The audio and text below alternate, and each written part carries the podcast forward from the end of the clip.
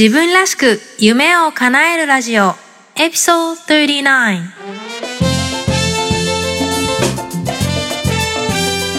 皆さんこんにちはサンディエゴメイですポッドキャスト自分らしく夢を叶えるラジオ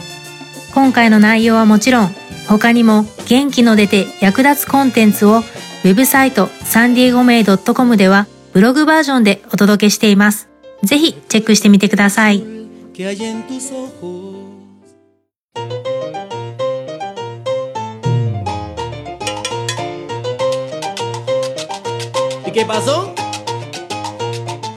自分らしく夢を叶えるラジオ。この番組は自分の強みを活かして理想の働き方と生活スタイルを実現する素敵な皆さんを応援する番組です。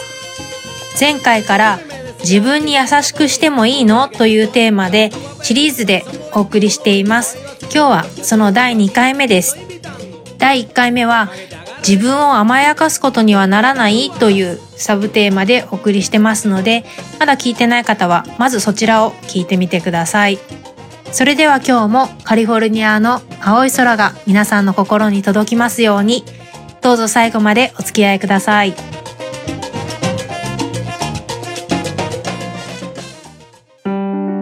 自分らしく夢を叶える。えー、前回からセルフコンパッションという新しいコンセプトをベースにお話をしています。えー、前回は私たちが日頃無意識に行っている他人との比較とか自己批判っていうのはマインドにプラスに働くことはなくて、むしろ気持ちの落ち込みとか、うつと深い関係があるというお話をしました。自己批判は親から受けた教育とか文化的、社会的背景の結果、自分の身を守るためにプラスになることだと誤解されて取り入れられているということ。そして今、私たちがありのままの自分をポジティブに受け入れて幸せを感じるために本当に必要なのは自己批判ではなくてセルフコンパッションなんですよというお話をしました。え今回は、え自己批判という悪い習慣を良い習慣に置き換えるためのセルフコンパッションのメリットや自分に優しくするマインドを生活に取り入れる方法についてお話ししていきます。前回の放送の中で、セルフコンパッションは3つの柱からなっていますよというお話をしたんですが、このセルフコンパッション、負の感情と向き合うのに力強い効果を発揮するんですね。えー、科学的に証明されている自分に優しくすることのメリットは次の2つです。1番目が自分に優しくできる人は気持ちが安定していて落ち込みにくい体制、つまりレジリエンスを持つということ。そして2番目が、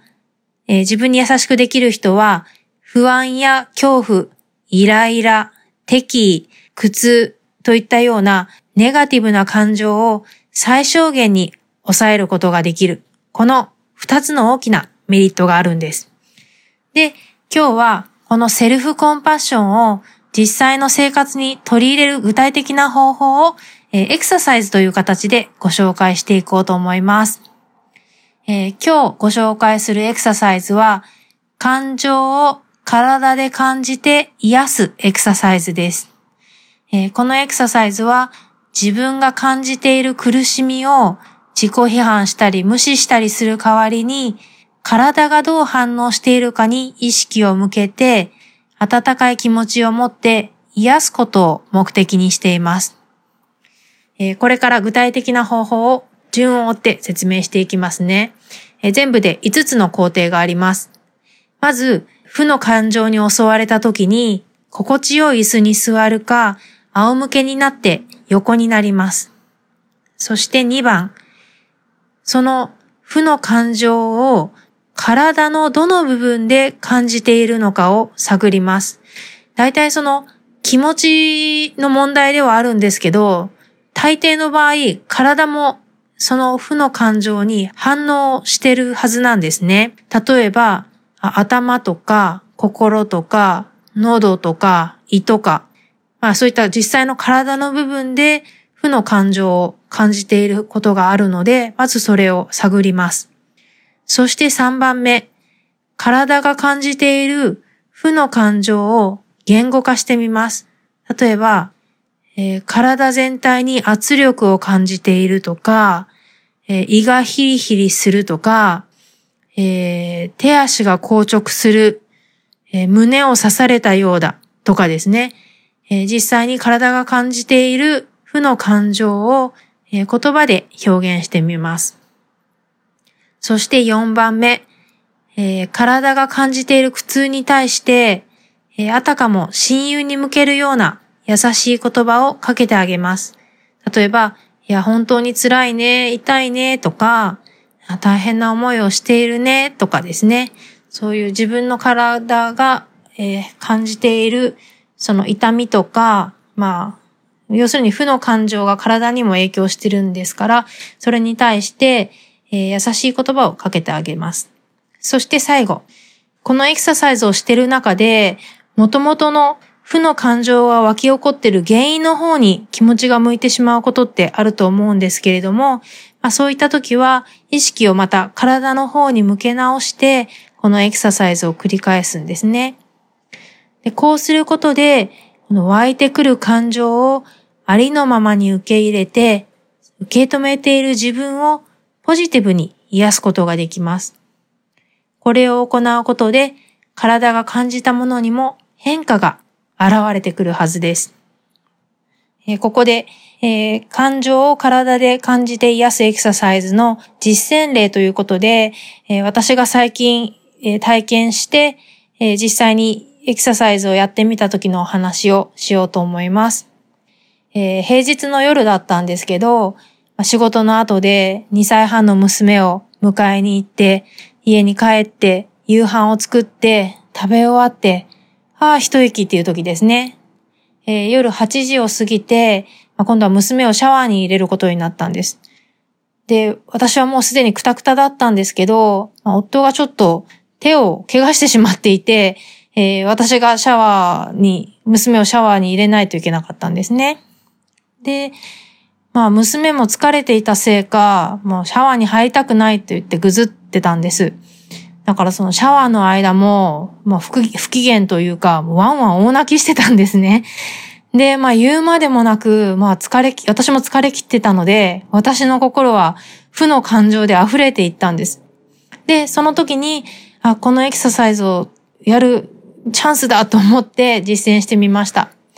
えー、まずシャワーに入ってたので横になることはできなかったんですが、まずは大きく深呼吸をして、自分がこの負の感情に襲われているっていうことを認識しました。で、次に体のどこでこの負の感情を感じてるのかな、どんな反応してるのかなっていうところに意識を向けてみました。その時の私は体全体が石になったみたいに、え、硬直していくのを感じました。脳みその回転も止まっていくのを感じました。それから目に疲労を感じました。で、まあ、そんな体の変化を、え、感じられたんですね。なんでその体の変化に対して自分に、え、優しい言葉をかけました。え、今日一日フルに活動して疲れてるのに大変だねとか、娘も疲れてるけれど自分も疲れてるよねとか、本当にお疲れ様あこんなことって子供と接してたらまあ誰にでも起こりうることだよねとかって自分自身に、えー、まああたかも親友に、えー、話しかけるように話しました。で、えー、とにかくさささとシャワーを終えた後、え、結局娘はまあ疲れてたのでそのまますぐに寝ました。で、私の方は、その負のスパイラルをどんどんこう下に行くんではなくて、もう娘が寝た後の夫との静かな時間を平和に過ごすことができました。えー、こんな感じです。えー、このエクササイズ、感情を体で感じて癒すエクササイズ、えー、ぜひ、え生活の中に取り入れて試してみてください。本当に効果がありますし、その負のスパイラルからの立ち直りが早くなります。なんか、それまで結構なんかどっと疲れてたようなことにも、意外とすんなり対応できて、あの乗り越えられるようになったかなと自分でも感じてますので、ぜひおすすめしたいエクササイズです。やっぱり人間生きている限り、負の感情っていうのは起こるものなんですよね。よくそのポジティブ思考と言って、その負の感情があたかもないように押し殺してしまうっていうケースもあるようなんですが、それも良くないんですよね。その負の感情が湧いてるっていうもうそのありのままを、えー、見つめて、まあその苦しみっていうのを認めてあげて癒してあげるということが一番、えー、乗り越えるのには最適、最短、うん、っていうことですね。ぜひ実践してみてください。自分らしく夢を叶える。今日の番組楽しんでいただけたでしょうか？今注目されているセルフコンパッションという新しいコンセプト。えー、今日は実際に生活に取り入れることができるエクササイズをご紹介しました。次回はさらに自分に優しくする方法をご紹介していきたいと思いますので、どうぞ楽しみにしていてください。今日ご紹介した内容は私のウェブサイト、えー、サンディエゴメイドットコムでも、えー、ブログという形で、えー、文章でご紹介しているので、ぜひ見てみてください。また、この内容がすごくためになる、お友達とか家族のためになると思ったら、ぜひ、え、メールとかでシェアしていただけるととても嬉しいです。そして、さらに、えー、役に立って元気の出る情報が欲しいという方は、メイのメルマガをぜひ登録してください。こちらもウェブサイトの一番下のところから登録ができるようになっていますし、あと無料でダウンロードできるワークシートもご準備してますので、ぜひウェブサイト覗いてみてください。えー、毎週配信しているポッドキャストなんですが、毎回実は話したいことがもういろいろあって、テーマはいっぱい山になってるんです。で、ね、本当に一週間に一回ってなんか、なんか頻繁であるようで頻繁でないような、そんな気持ちがあるほどなんですけど、これからも、えー、元気が出て役に立つ、そんな情報を、えー、皆さんにお届けできたらと思ってますので、どうぞ引き続き楽しんでください。自分らしく夢を叶えるラジオ。自分の強みを活かして理想の働き方と生活スタイルを実現していきましょう。今日も私の大好きなサンディエゴから皆さんにカリフォルニアの青い空が届いていますように。それでは次回もお楽しみに。Have a great day! Bye bye!